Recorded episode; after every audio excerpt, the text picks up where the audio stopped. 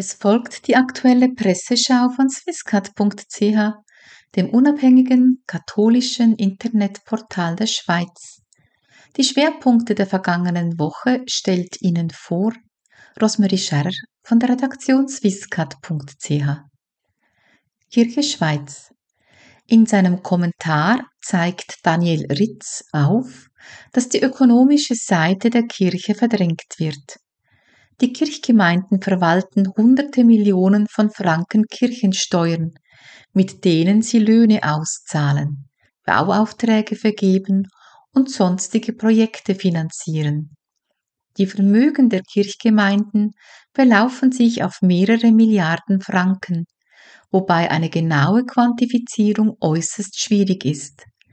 Viele Immobilien werden in den Bilanzen auf Null beziehungsweise auf den Pro-Memoria-Franken abgeschrieben. Da die Steuereinnahmen durch die Kirchenaustritte stark rückläufig sind, haben viele Kirchgemeinden die verborgenen Schätze der Kirche entdeckt und fangen an, Immobilien ins Finanzvermögen zu verschieben bzw. als solches zu deklarieren, damit diese im großen Stil verpachtet und allenfalls auch verkauft werden können. Doch das Vermögen, welches nun aufgebraucht werden soll, um das marode duale System am Leben zu erhalten, wäre im Falle einer Abschaffung der Kantonalkirchen der Grundstock, auf dem die neue kirchliche Struktur entstünde. Kampagnen wie Kirchensteuer sei Dank oder Kirchensteuer wirkt sollen die Gläubigen motivieren, weiterhin in den Kantonalkirchen zu verbleiben, indem darauf verwiesen wird, dass ein Großteil der Steuern vor Ort eingesetzt wird. Wenn wir den Empfängerkreis der Steuergelder in Relation setzen zur Gesamtbevölkerung einer Kirchgemeinde, stellen wir fest, dass das meiste Geld nicht nur vor Ort bleibt, sondern genau genommen in die Taschen von einem im Promillebereich liegenden Teil der Bevölkerung fließt. Es ist auffallend, dass bei allen Diskussionen, die in den letzten Monaten zur Missbrauchsproblematik geführt wurden, niemand über die Verantwortung der Kantonalkirchen sprach, finanziell für diese Übergriffe gerade zu stehen. Das Votum man müsse den Opfern zuhören und ihr Leid anerkennen, verpufft ins Leere, wenn diejenigen, die in der Kirche über das Geld verfügen, jede Diskussion über potenzielle Entschädigungszahlungen abwürgen. Die institutionelle Verdrängung finanzieller Fragen durch das duale System hat nicht zu einer Kirche geführt, in der Geld eine untergeordnete Rolle spielen würde, sondern ganz im Gegenteil den Einfluss des Geldes noch stärker verschleiert und ihm dadurch noch mehr Macht verliehen, als dies in früheren Zeiten der Fall war. Hintergrundbericht Das Stammzellenforschungsgesetz regelt seit 2005, unter welchen Voraussetzungen menschliche Embryo embryonale Stammzellen aus überzähligen Embryonen gewonnen und zu Forschungszwecken verwendet werden dürfen. Nun soll via Revision des Heilmittelgesetzes die Verwendung embryonaler und fötaler Zellen zu therapeutischen Zwecken in der Schweiz erlaubt werden. Dies unter dem Stichwort Arzneimittel für neuartige Therapien, die aus menschlichen Organen, Geweben oder Zellen hergestellt werden.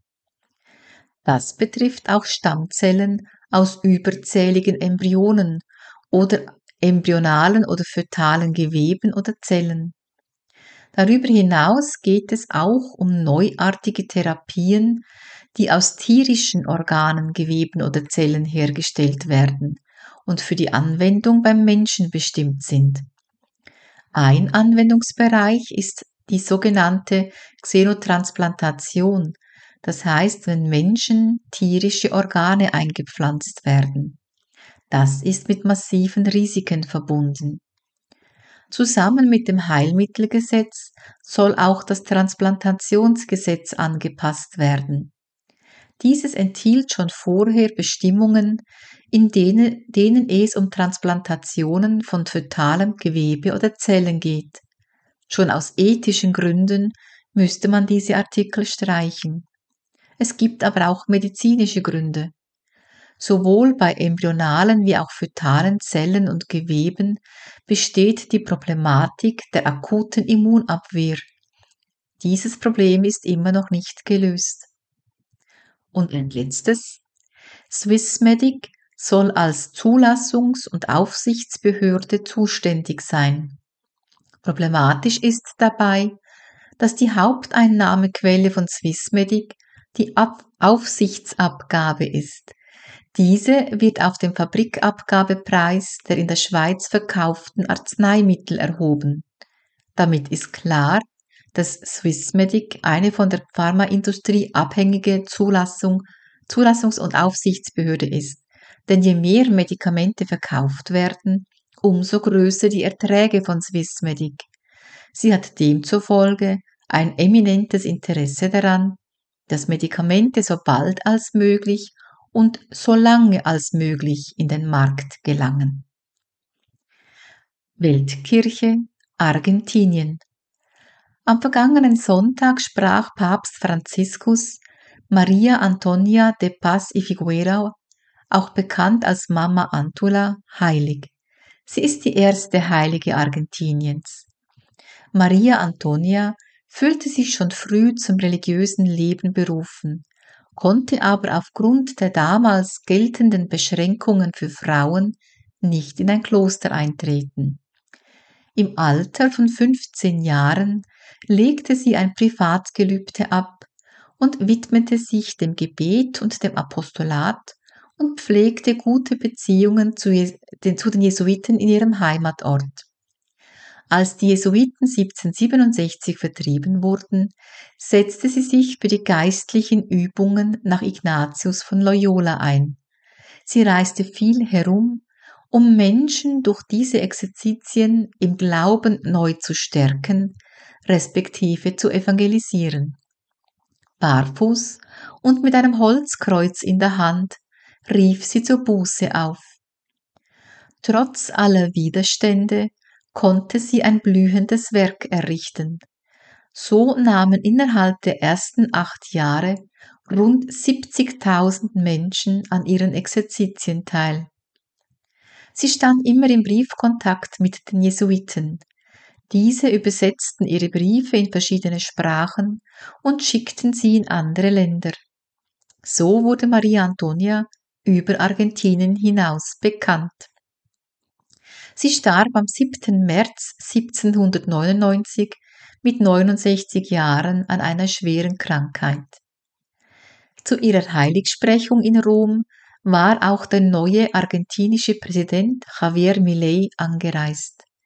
Während seines Wahlkampfes hatte er Papst Franziskus immer wieder scharf kritisiert. Jetzt lud er ihn zu einem Heimatbesuch nach Argentinien ein. Hintergrundbericht Das UN-Hilfswerk für Palästina-Flüchtlinge steht in massiver Kritik. So sollen Angehörige des Hilfswerks am bestialischen Hamas-Angriff auf Israel vom 7. Oktober 2023 beteiligt gewesen sein.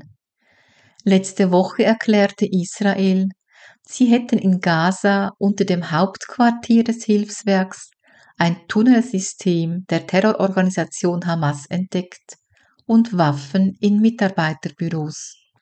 Mehr noch, das Serverzentrum der Hamas soll mit dem Stromnetz des UN-Hilfswerks verbunden gewesen sein.